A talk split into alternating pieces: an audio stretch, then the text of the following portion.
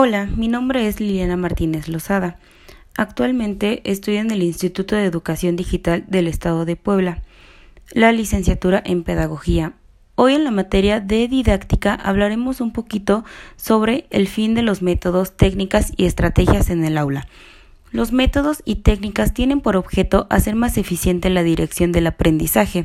La técnica de enseñanza tiene un significado que se refiere a la manera de utilizar los recursos didácticos para una buena efectividad en el aprendizaje del educando. La diferencia entre una técnica y una estrategia es que la técnica se limita más bien a la orientación del aprendizaje en áreas delimitadas del curso, mientras que la estrategia abarca aspectos más generales del curso o de una formación por completo en el alumno.